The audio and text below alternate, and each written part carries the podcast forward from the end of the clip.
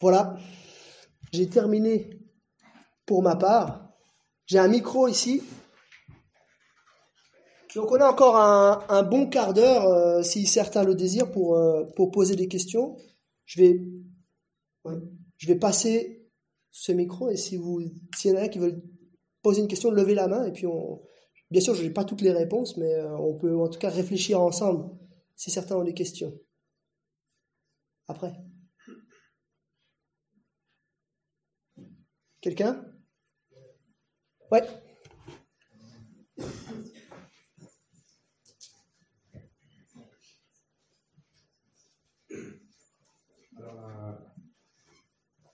c'est pas vraiment une question, mais c'est dans les mots d'ordre scientifiques. tu nous as expliqué que le, péché nous empêche euh, de mesurer Dieu. Mm-hmm. Et en fait, dans les milieux scientifiques, des fois, ce qui, est, peut paraître inquiétant, c'est que la science pense qu'elle va par exemple sauver le monde mm. ou expliquer le péché par euh, des analyses génétiques. Et, c'est là que je vois une, sorte de contradiction des fois. C'est quoi qui l'interprétation de, de l'un dans le domaine de l'autre, et de l'autre dans le domaine de l'un. Mm. Et puis, il y a une autre question.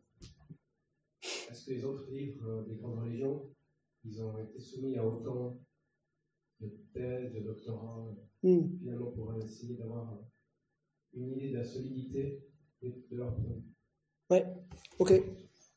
Alors, euh, je vais donner quelques éléments de réponse par rapport à ces deux questions. Euh, premièrement, c'est vrai, il y a cette question, ce, mythe un peu qu'on peut avoir dans les milieux scientifiques de bâtir un monde parfait. Euh, je pense que c'est quelque chose qui est assez ancien. Hein. Il y a, on a et je pense que c'est assez humain en fait. On a toujours l'impression que la prochaine euh, avancée scientifique va nous amener carrément dans, dans, dans un monde parfait. Et euh, je crois que bon, ça, ça, fait appel à plusieurs choses. Euh, déjà, ça montre qu'il y a une insatisfaction.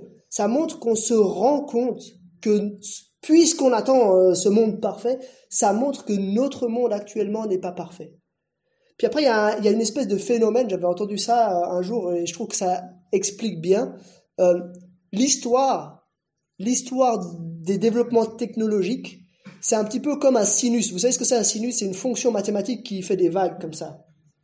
C'est un petit peu, enfin peut-être pour vous c'est mieux si je le montre comme ça. Hein. c'est un petit peu comme un sinus, mais qui, qui est multiplié par, par une droite. Donc c'est un sinus qui s'amplifie comme ça. Vous voyez? Et en fait, chaque, chaque grande avancée scientifique crée un avantage pour la société. Puis après, elle crée souvent aussi, pas toujours, mais souvent, il y a, un aspect négatif qui va ressortir, qui sera à la hauteur de l'avantage qu'elle a pu produire. Puis plus on invente des choses grandioses, plus euh, l'avantage est grand, et aussi plus le désavantage est grand. Je vous donne deux exemples qui illustrent bien ça. On a inventé le feu il y a longtemps, je sais pas quand, mais il y a longtemps. Euh, ça a été un avantage énorme parce que euh, bah, tout d'un coup on a pu éclairer, on a pu chauffer, on a pu euh, ça a évité des maladies, ça a sûrement évité des milliers de morts dans, dans, l'humanité, dans l'histoire. Mais en même temps, bah, on a inventé des armes avec ça on a détruit beaucoup de, choses avec ça, on a brûlé des villages, on a brûlé des villes, etc., etc. Donc on se rend compte qu'il y a eu un impact négatif, euh, positif, puis il y a eu un impact négatif auquel on n'aurait peut-être pas pensé euh, au départ. Et puis si on prend un petit peu l'autre côté euh, plus proche de nous, hein, l'autre côté de l'histoire, on a inventé une manière de manipuler les atomes et d'en extraire de l'énergie. On appelle ça l'énergie nucléaire, n'est-ce pas? Bah, c'est un, un, un, il y a un aspect extrêmement positif à cela. Les gens qui ont inventé ces choses-là, euh, c'était, c'était génial. On a développé un, une source d'énergie euh, qui était beaucoup plus grande que tout ce qu'on avait développé jusque-là. Et puis on a développé des outils euh, pour le monde médical, pour traiter des tumeurs, pour faire de l'imagerie médicale, toutes ces choses-là. En apprenant à maîtriser les atomes, on a appris à faire ça. Et puis de l'autre côté, ben, on a fait des bombes. on a eu des accidents euh, avec des centrales nucléaires qui ont explosé, on a fait des dégâts écologiques monumentaux. Donc on voit petit avantage, petit inconvénient au début, puis de l'autre côté, ben, on a un grand avantage, puis un grand inconvénient. Et je crois que ça nous montre notre limite. Ce, constat-là nous montre notre limite. Et en fait, ça va être comme ça dans la suite. On va tout le temps penser que ben voilà, euh, on va inventer la voiture autonome euh, dans, dans 20 ans, et la voiture autonome va être le problème, à nos, la, solution à nos problèmes. Puis on se rendra compte que ça pose aussi d'autres problèmes. Euh, on va peut-être inventer une nouvelle source d'énergie, ou on va peut-être inventer, je sais pas, une manière d'allonger la vie jusqu'à 1000 ans. Et ce sera génial. Mais il y aura un aspect négatif qui sera sans doute plus grand encore, avec des problèmes auxquels on n'avait pas pensé a priori. Et ça, ça montre une chose, c'est que, bah justement, le péché peut pas être enrayé euh, par la technologie. C'est quelque chose qui est là dans notre cœur. C'est un problème qui est de l'ordre de notre nature même et du coup on peut pas euh, on peut pas euh, le, le, le, contrer par des progrès technologiques. La deuxième question c'était par rapport à euh, la Bible et les autres grands écrits des autres religions. Bon malheureusement là j'avoue que je dois un peu déclarer forfait parce que je je, je connais je connais pas l'état de la pas du tout l'état de la recherche dans d'autres domaines que dans le domaine de la théologie chrétienne. Ce serait intéressant de d'en savoir un peu plus. La, seule chose que je peux dire par rapport à, à la Bible on a des chiffres euh, assez euh, évocateurs. Par exemple, enfin, on a, on a développé une discipline, deux disciplines académiques, en fait, pour essayer de mesurer le degré de fiabilité des écrits antiques. Ces deux disciplines, il y en a une s'appelle la haute critique. La haute critique, elle va s'intéresser un peu à tout ce qui est autour d'un texte ancien. Qui est son auteur, dans quel contexte il écrivait, à qui il s'adressait, euh, toutes ces choses-là. Et puis, puis des fois, on sait beaucoup de choses en haute critique, puis des fois, il y a des textes sur lesquels on sait à peu près rien. Et puis, du coup, ben, ça nous permet de, de, de, de, de qualifier un petit peu la fiabilité, l'utilité de, de de ce texte-là. Et puis, une autre discipline, c'est ce qu'on appelle la, la, la critique textuelle. Euh, elle, la critique textuelle, qu'est-ce qu'elle fait? Elle regarde toutes les copies anciennes qu'on a d'un texte donné, parce qu'en général, des textes de 2000 ans, on n'a plus les originaux. Il y a, y, a, plus rien. Si vous prenez euh, justement les philosophes grecs, si vous prenez euh, les, les, grands historiens romains, euh, comme des Flavius Joseph, comme la guerre des Gaules de Jules César, comme Platon, on n'a aucun originaux. Donc en fait, on regarde toutes les copies les plus anciennes qu'on a et on les compare. Et puis on voit qu'il y a des différences. Et puis on voit qu'il y a, voilà, qu'il y a peut-être des, des, fois les copistes, ils ont ajouté quelque chose ou parce qu'il n'y avait pas le copier-coller à cette époque-là, hein, donc il fallait tout copier à la main. Donc on se rend compte qu'il peut y avoir des différences. Il y a deux critères qui permettent d'établir la fiabilité d'un texte antique. Le premier critère, c'est le nombre de copies anciennes qu'on a.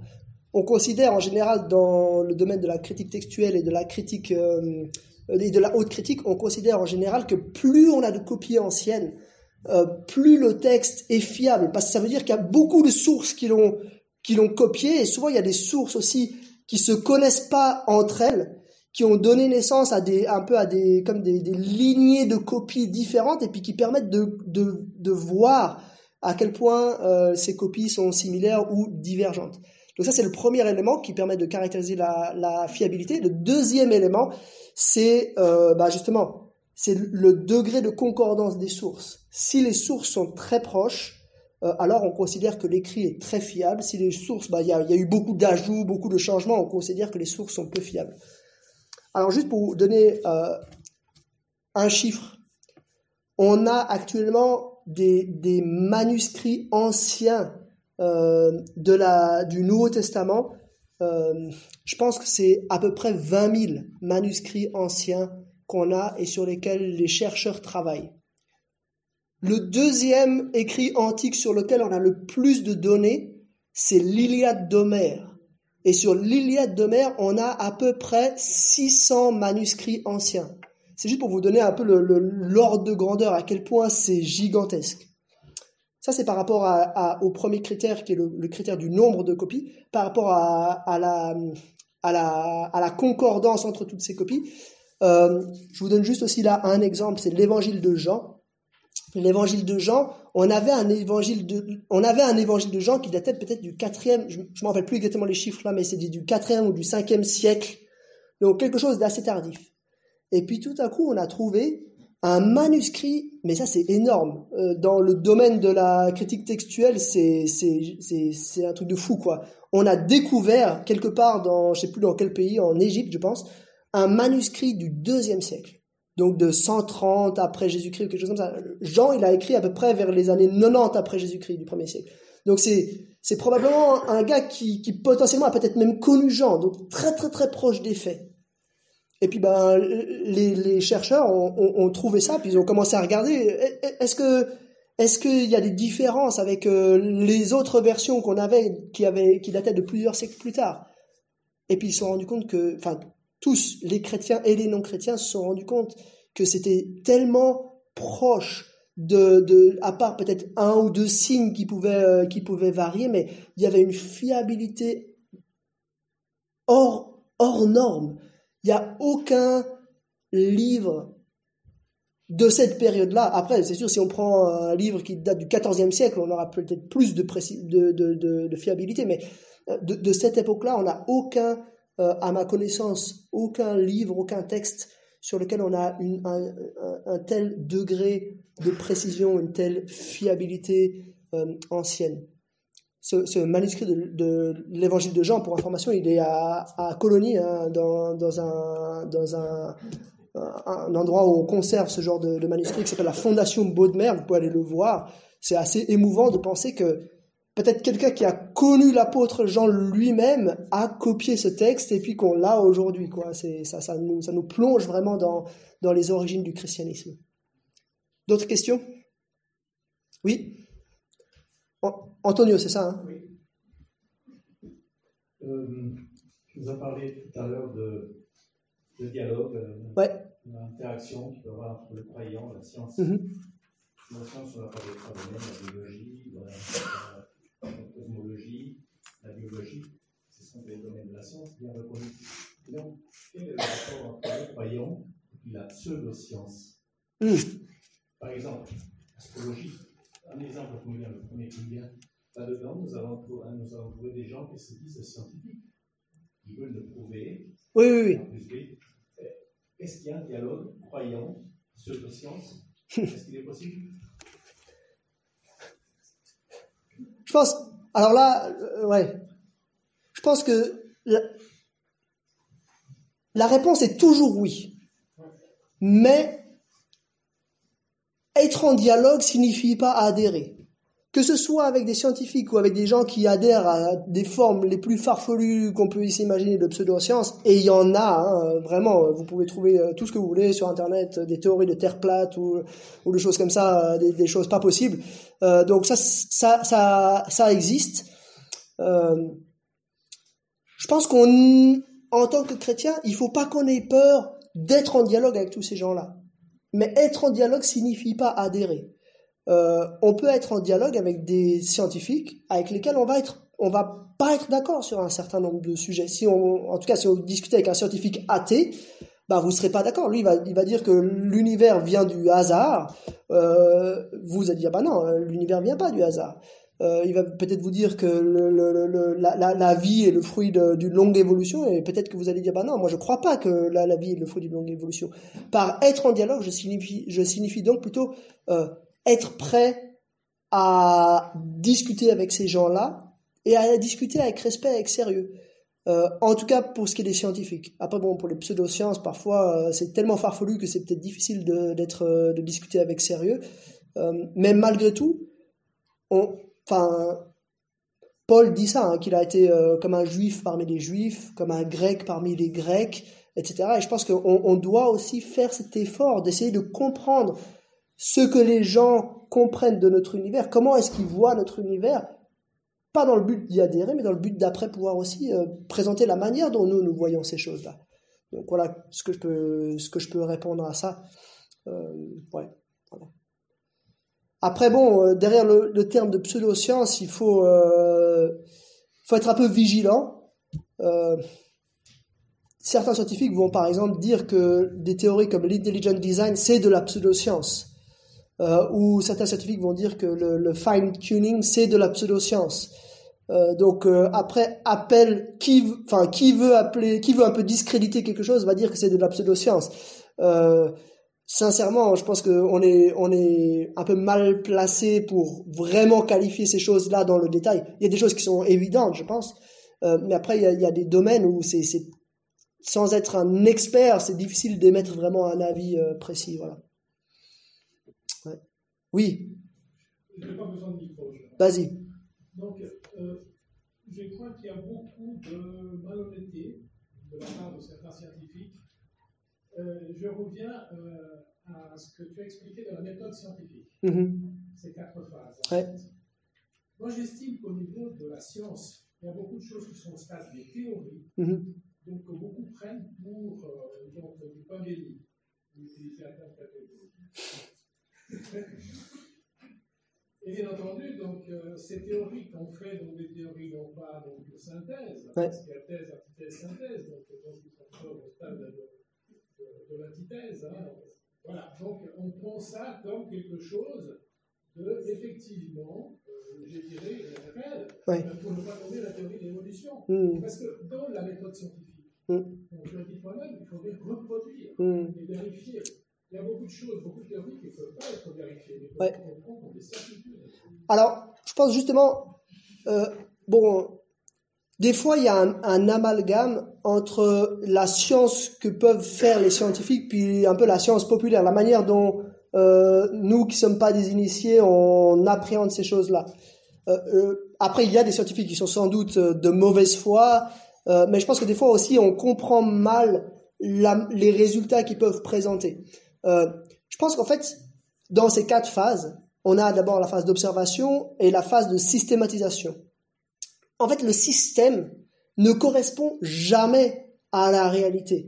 Il y a peut-être une exception, c'est pour les mathématiques, parce qu'en mathématiques, on manipule pas la réalité, on manipule des concepts. Si la réalité n'existe pas, les mathématiques pourraient quand même exister éventuellement, on pourrait imaginer ça. Donc là, on a des résultats qui sont absolus parce que c'est des concepts et pas, et pas la réalité.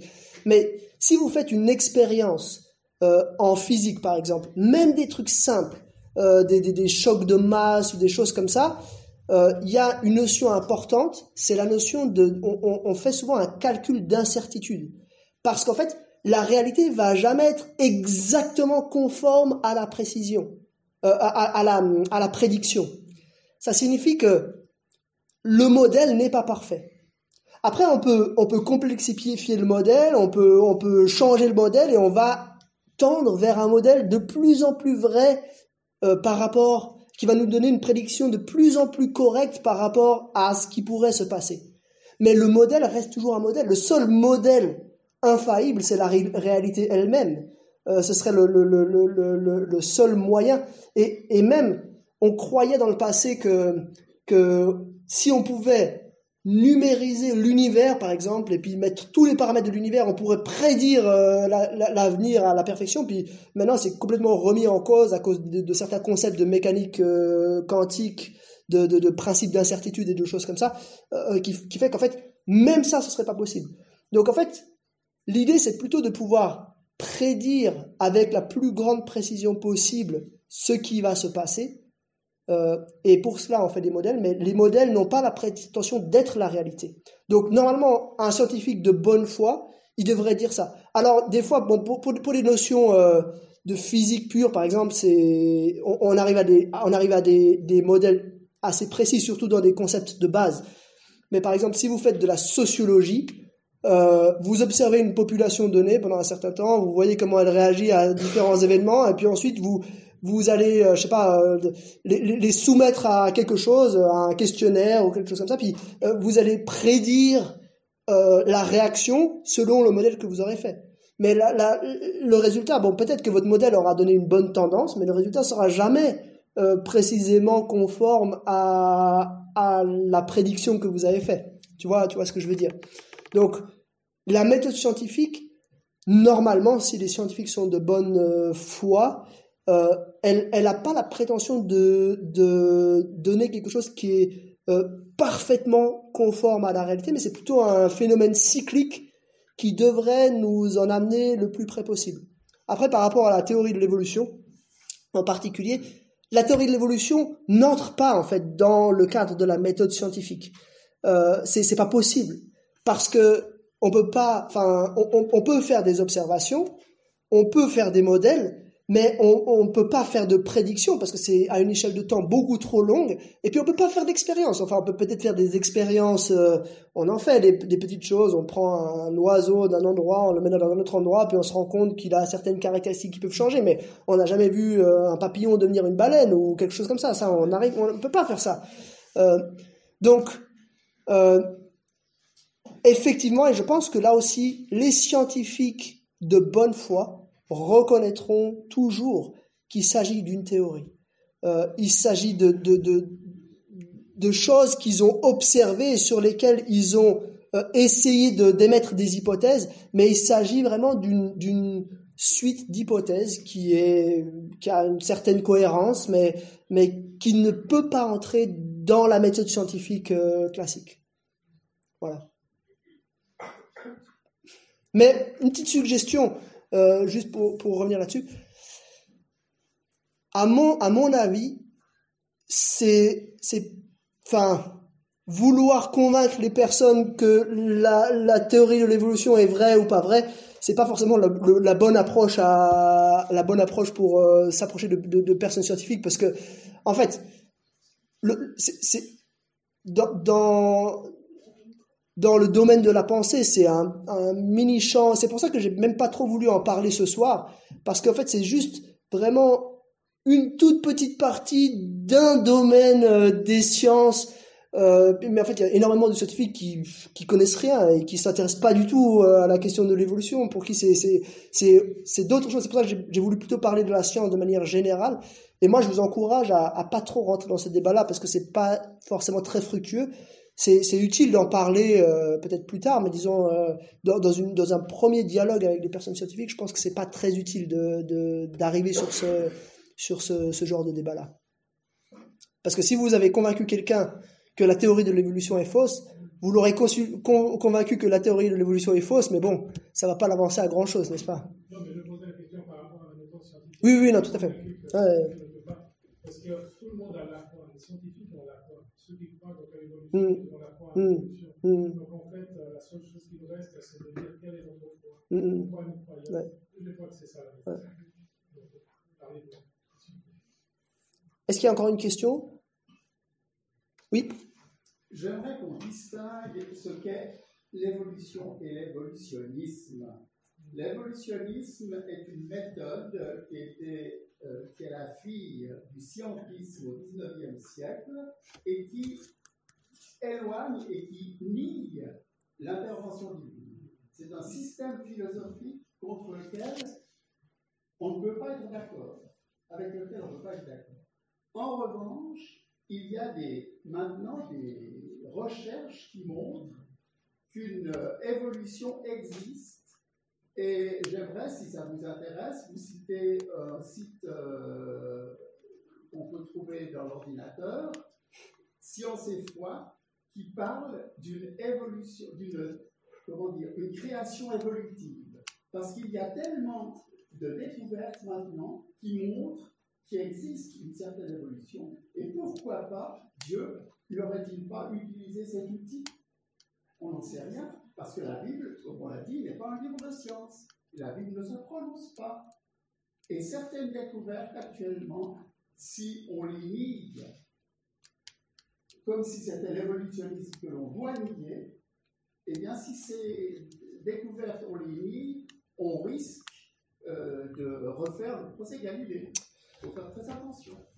Je propose que cette question, si certains veulent en discuter euh, par la suite, on pourra en discuter. Euh, comme dit, je pense que c'est vraiment un. On en fait tout un foin, mais en fait, c'est vraiment dans le monde scientifique, c'est vraiment un mini sujet d'un mini d'un certain domaine des sciences. Et volontiers, moi, je veux bien discuter avec vous de ces questions-là. Il y a, des questions théologiques, il y a des questions scientifiques qui sont là derrière. Euh, je, veux volontiers discuter avec ça, mais je pense que là, on en aurait pour la nuit, donc euh, on va peut-être pas se lancer là-dessus euh, encore maintenant. Ah, alors moi, j'ai pas une question. Euh, je pense que voilà, il y a, tous les points de vue doivent être respectés. Et je pense que la première chose en tant que chrétien, on va respecter celui qui est en face de nous. Alors n'oublions pas qu'il y a un combat spirituel là derrière. Et euh, euh, tout est bon en fait pour éloigner les gens de Dieu. S'il y, a, Dieu, il y a aussi Satan. Et, et, s'il y a Satan, il y a aussi l'enfer. Et s'il y a Dieu, il y a aussi le ciel. Et, vu que l'enfer n'est pas un endroit super intéressant, le chemin pour venir, il faut qu'il soit intéressant. Et le chemin pour éloigner les gens de Dieu, il faut qu'il soit intéressant. Et donc, effectivement, derrière il y a beaucoup de séduction. Et, et peut-être juste, puisque l'heure tourne, mais après, c'est Jonathan qui, qui m'avance jusqu'à à quelle heure on reste. Mais, euh, euh, et que vous serez tous demain matin au, dans vos églises ou ici à la Servette. Si jamais demain, le sujet centraux du message, c'est euh, personne n'a jamais vu Dieu. Mm. Euh, et donc, c'est une suite assez intéressante de, ouais. de ce qu'on entend. Exactement. Excellent. Je propose qu'on s'arrête là. Euh, notre équipe d'accueil nous a préparé euh, quelque chose à boire et quelque chose à manger. Donc, euh, euh, restez encore si vous avez envie de discuter avec moi ou avec d'autres. Euh, prenez encore le temps de, discuter. Je vous rappelle simplement ce petit flyer, encore deux soirées conférences dans cette, dans cette suite, si vous voulez inviter des personnes. Une première sur la guerre, qu'est-ce qu'on doit penser et quelles sont les, implications éthiques de la guerre? Et une deuxième sur la souffrance, quelles sont les origines de la souffrance?